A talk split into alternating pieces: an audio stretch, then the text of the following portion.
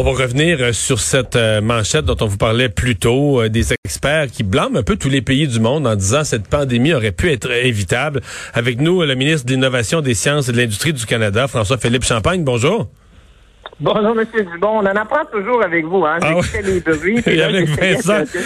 Ouais. J'étais content que je n'étais pas en onde parce que j'aurais pas été meilleur que vous. Bon, Parce que euh, je vous écoutais. Puis vous avez essayé l'exercice vous-même. Hey, avant de vous parler, av- avant de vous parler, ouais, avant de vous parler de notre sujet, hier, à par ailleurs, on avait un invité là, qui arrivait de Dubaï, là, qui a été prisonnier là pendant cinq ans, euh, Monsieur Gauthier, euh, géologue, euh, et qui, qui, qui vous vantait, là, qui disait que le travail qui avait été fait euh, par les affaires extérieures, là, un ministère où vous avez passé quelques années, avait été essentiel, sans quoi il serait probablement resté coincé là-bas.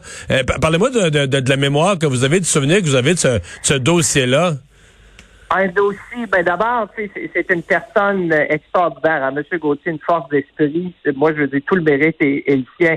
Moi, j'ai le sentiment du devoir accompli, euh, euh, M. Dumont, parce que moi, je lui ai parlé souvent. On, s'est encouragé mutuellement. Je me rappelle des soirées où on se parlait parce que, vous comprenez, être en détention à Dubaï pendant des années, c'est dur. Et moi, je lui donne tout le crédit, lui, sa famille, son fils. euh, Ils ont toujours été là. Puis la grande chose qu'il qui, qui l'a fait, il y avait cette grandeur-là d'esprit de nous faire confiance. Parce que dans ces dossiers-là consulaires, vous savez comme moi, M. Dumont, on a des gens, malheureusement, qui, qui se retrouvent dans des mésaventures aux quatre coins de la planète.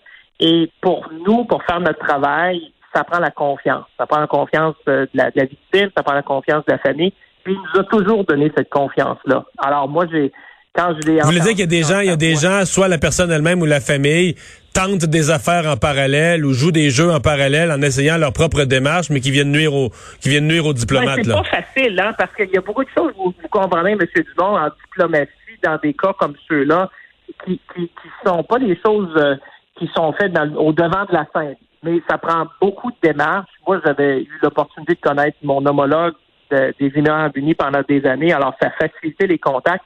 C'est toujours des, des choses difficiles, puis je comprends la frustration, hein, parce qu'imaginez, vous êtes vécu là-bas, euh, vous avez la famille ici, euh, en tout cas, ça a été toute une, une mésaventure, mais dans tout ça, il a toujours, il nous a toujours, il m'a toujours donné sa confiance à moi, mes collègues, à tout notre, notre, notre personnel diplomatique pour dire, écoutez, moi, je l'ai traité comme quelqu'un de ma famille. Je disais souvent, M. Gauthier, je vous traite comme si vous étiez de ma famille. Je fais tout ce que je peux pour vous aider. Mais vous le savez comme moi, on en a tellement d'exemples, M. Dubon. Euh, Il n'y a pas de baguette magique dans ces dossiers-là. Hein? C'est des dossiers qui sont complexes, particulièrement le sien, euh, mais à force de persévérance, avec sa force d'esprit à lui, avec sa grandeur d'âme, il m'a toujours inspiré. Puis moi, j'ai, c'est vrai que quand j'ai entendu sa voix, j'avais, j'avais le cœur gros. que je me disais, c'est, c'est le sentiment du devoir accompli. Vous savez, quand on fait du service public, vous en avez fait. Quand on arrive à faire des choses comme ça euh, sur le plan humain, c'est ce qui compte le plus. Alors, euh, non, ça me faisait de quoi. Puis écoutez, avant même qu'on continue, félicitations aussi pour avoir remporté le prix de l'émission d'affaires publiques. Merci. Je voulais, je voulais vous le dire, c'était là. J'ai pas eu la chance, mais comme je vous ai sur la ligne, je vous le dis parce que c'est bien mérité. On est chanceux d'avoir des gens comme vous dans, qui, qui permettent de rendre l'actualité, l'information là, euh, facile pour les gens de comprendre. Alors, Merci. euh, toutes les félicitations. Parlons de ce, ce- ce comité d'experts indépendants de l'Organisation mondiale de la santé qui dit la pandémie aurait pu être euh, évitable, qui blâme un peu tous les tous les grands pays du monde. Euh, on place on place le mois de février 2020 un peu comme un mois perdu, comme si euh, en janvier on a vu qu'il y avait un problème en Chine, puis on s'est réveillé en mars, mais entre les deux, on n'a peut-être pas posé l'ensemble des gestes d'urgence qui auraient permis de, de, de, contenir le virus, d'éviter sa propagation à l'échelle de la planète. Euh, vous faites quoi de ces, de ces conclusions-là? Parce que bon, le gouvernement canadien, parmi tous les autres grands pays du monde, le gouvernement canadien se, se trouve un peu blâmé. Ben, moi, je vous dirais, force est de constater que l'ensemble de l'huma- l'humanité aurait pu faire mieux.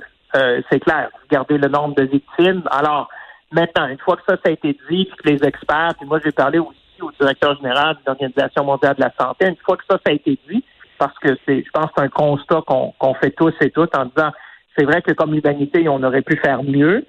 Euh, une fois qu'on a fait ça, ben évidemment, on se dit, moi, dans, dans mon cas, vous savez, depuis que je suis rendu euh, ministre de l'Industrie, de la Science et euh, de la Technologie, de l'Innovation, euh, vous comprendrez, moi, je me suis dit, ce qu'il faut faire maintenant, c'est d'assurer euh, une résilience. C'est de se dire, ben la prochaine fois, on va. Moi, j'ai pas de boule de cristal, mais il y a une chose que je sais, c'est que les gens me disent, M. Champagne, investissez dans la biofabrication, à ramener ça chez nous le plus possible. C'est ce qu'on a fait avec Novavax, c'est ce qu'on a fait en investissant en Medicago, parce qu'écoutez, l'Organisation mondiale de la santé a déclaré la pandémie de mémoire, c'est le 11 mars 2020, et, en moins de 30 jours, on mettait déjà un milliard pour favoriser, euh, j'allais dire, la biofabrication chez nous. Et, et, là, on leur fait aussi dans le budget. Puis c'est clair que tout ça, ça va nous aider, M. Dumont, d'être plus résilient la prochaine fois. Et, et je pense que l'humanité a pris conscience de l'importance euh, de la santé, euh, je vais dire. Et, Mais est-ce qu'on était mal préparé? Je comprends qu'à partir du moment où l'OMS a déclaré pandémie là, au début mars, là, là les choses ont basculé, les citoyens l'ont vu.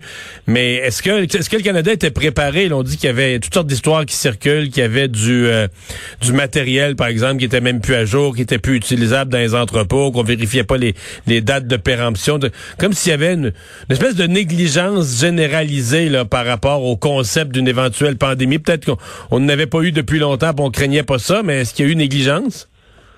Non, mais je vous dirais, écoutez, la dernière grande nous avait touché, nous, c'est le SARS au Canada, mais si vous regardez les pays du G7, les pays du G20, c'est sûr que je prends ça à grande échelle parce que moi, j'étais ministre des Affaires étrangères à l'époque.